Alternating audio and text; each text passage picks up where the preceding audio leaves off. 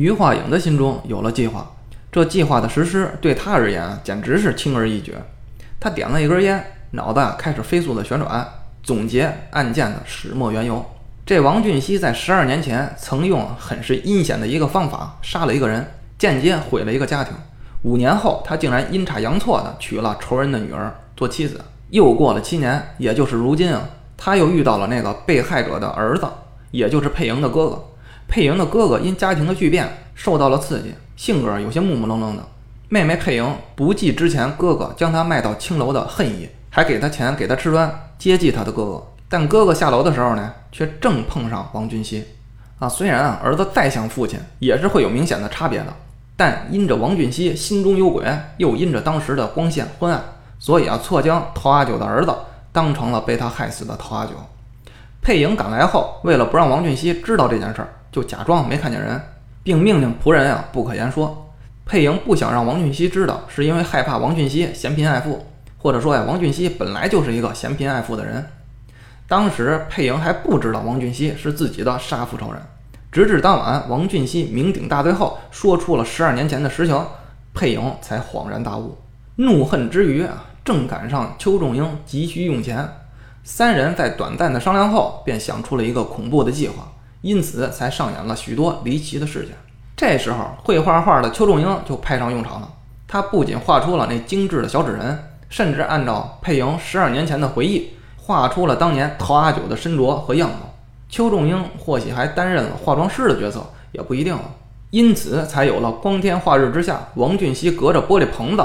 清清楚楚看到陶阿九的鬼魂这件事儿，而所谓的鬼魂不过是佩莹的哥哥乔装打扮的。三人之中，佩莹和他的哥哥是为了报仇，学生邱仲英是为了钱，动机啊都很明确。一阵阴冷冷的笑声打断了余化影的思绪。嘿嘿，好啊，真好，妙啊，真妙。病人王俊熙阴狠地笑道：“一对为父母报仇的兄妹，一个偷钱还债的负心贼子。”三个人狼狈为奸，整出这么多吓人的桥段这还不算，你们俩眉来眼去的，看来也不是一两天了。莫非你们真正的目的是想吓死我，吞并我的财产吗？应了验了。所以啊，不管在多生气的时候，千万别说太狠的话。不信你回想，你在发怒的时候，无论因着事实而口无遮拦，还是一时冲动脱口而出，都会应验。为什么？不知道。不信你就想吧。暴怒之下的王俊熙还没完，接着说道：“差不多了吧？你们的手段估计也就这样了。这些日子我可真被你们收拾得挺惨呀！现在风水轮流转，终于轮到我收拾你们了。”王俊熙的声音啊，就像烧开的水壶沸腾而出的水蒸气吹响水壶的哨子的声音，是格外的刺耳，连身旁的那位一直处在淡然自若状态的余化影都为之一震。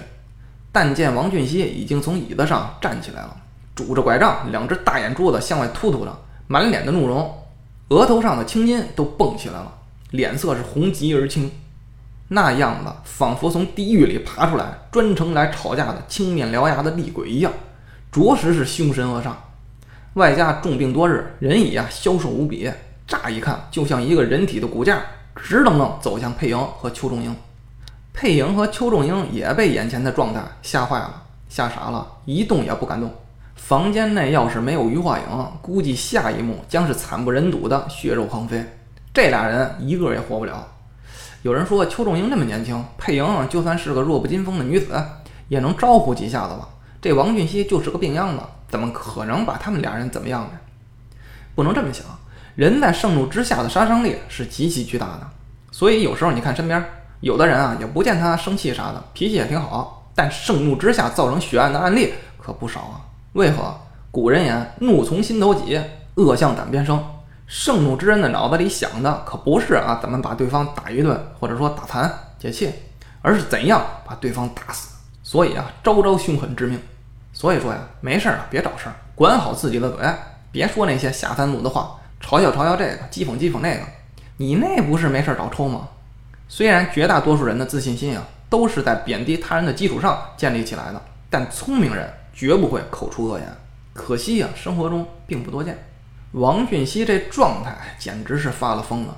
就在这头饥饿的狼准备扑向猎物的时候，余化影突然说话了：“王先生，你先别着急啊，我还有一件重大的发现没跟你说呢。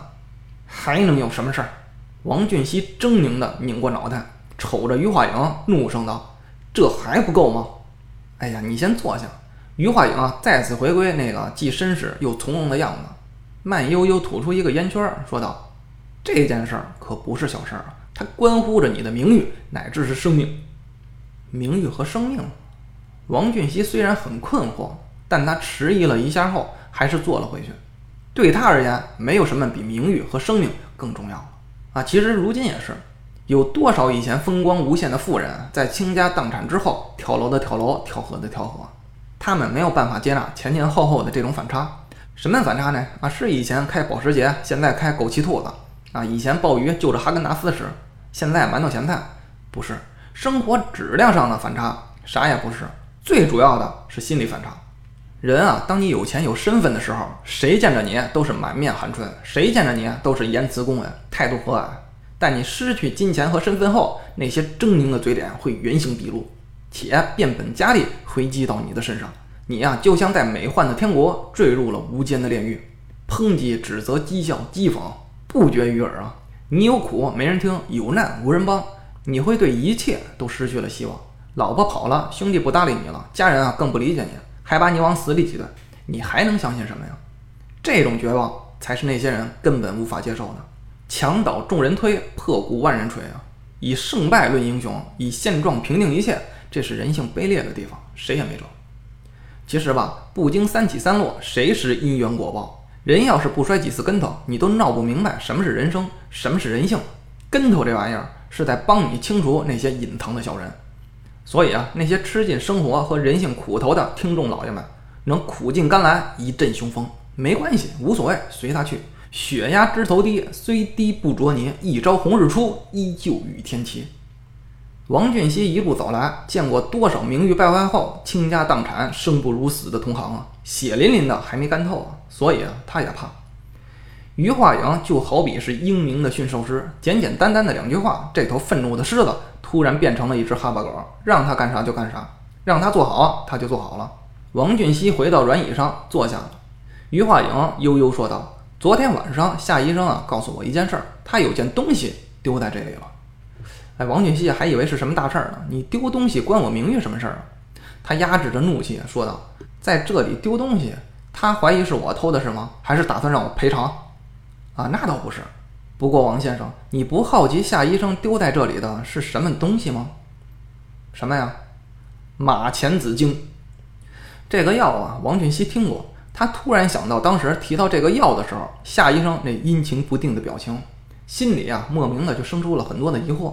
他想了想，问：“这马钱子精不是助消化的吗？”哎，没错，名义上它在医学上的意义确实是有助消化的疗效，但是你应该也清楚。药量是很难拿捏的，拿捏得当，它就是助消化的良药；如果拿捏不当，怎样？那就是毒药。只要稍微加大点药量，就是杀人于无形的毒药。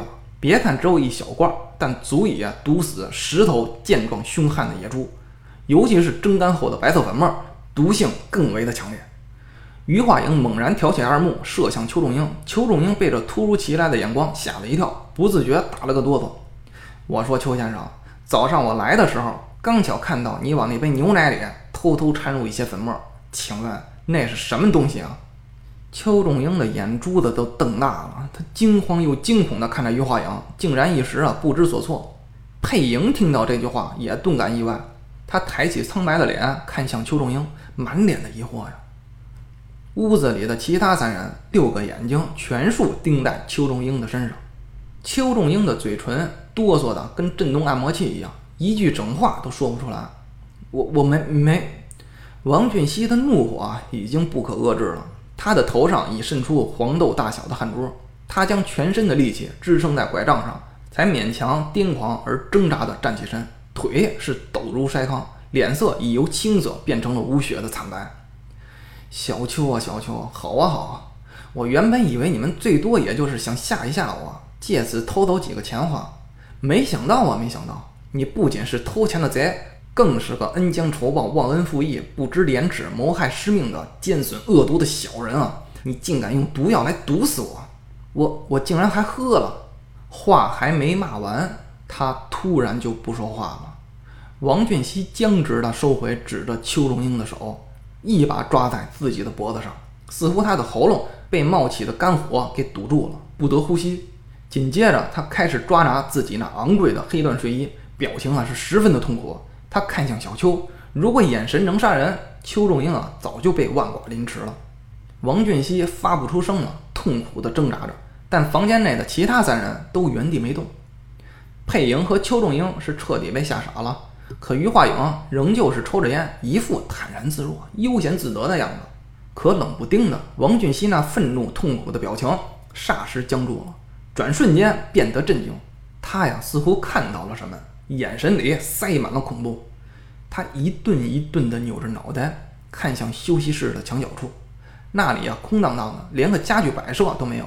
可王俊熙那惊恐至极的表情已经告诉其他人了。那里有个极其恐惧的东西，是什么？不知道，似乎只有王俊熙能看到。你、你、你、你别过来啊！王俊熙的言辞和表情非常的慌乱，他竟然对着空空的墙角自言自语：“你别过来啊！我我说过我会忏悔的，我会忏悔的。你、你别过来啊！”王俊熙边说边后退，可是转眼间他不说话了，身体也不动了，手中的拐杖松了手，眼睛大睁着，险些突出框外。惊悚无比的王俊熙呆愣站了几秒钟后，身体慢慢的向身后倒去。王俊熙倒地时发出沉闷的声音，声音过后，休息室内势如灵堂一般的死寂无声。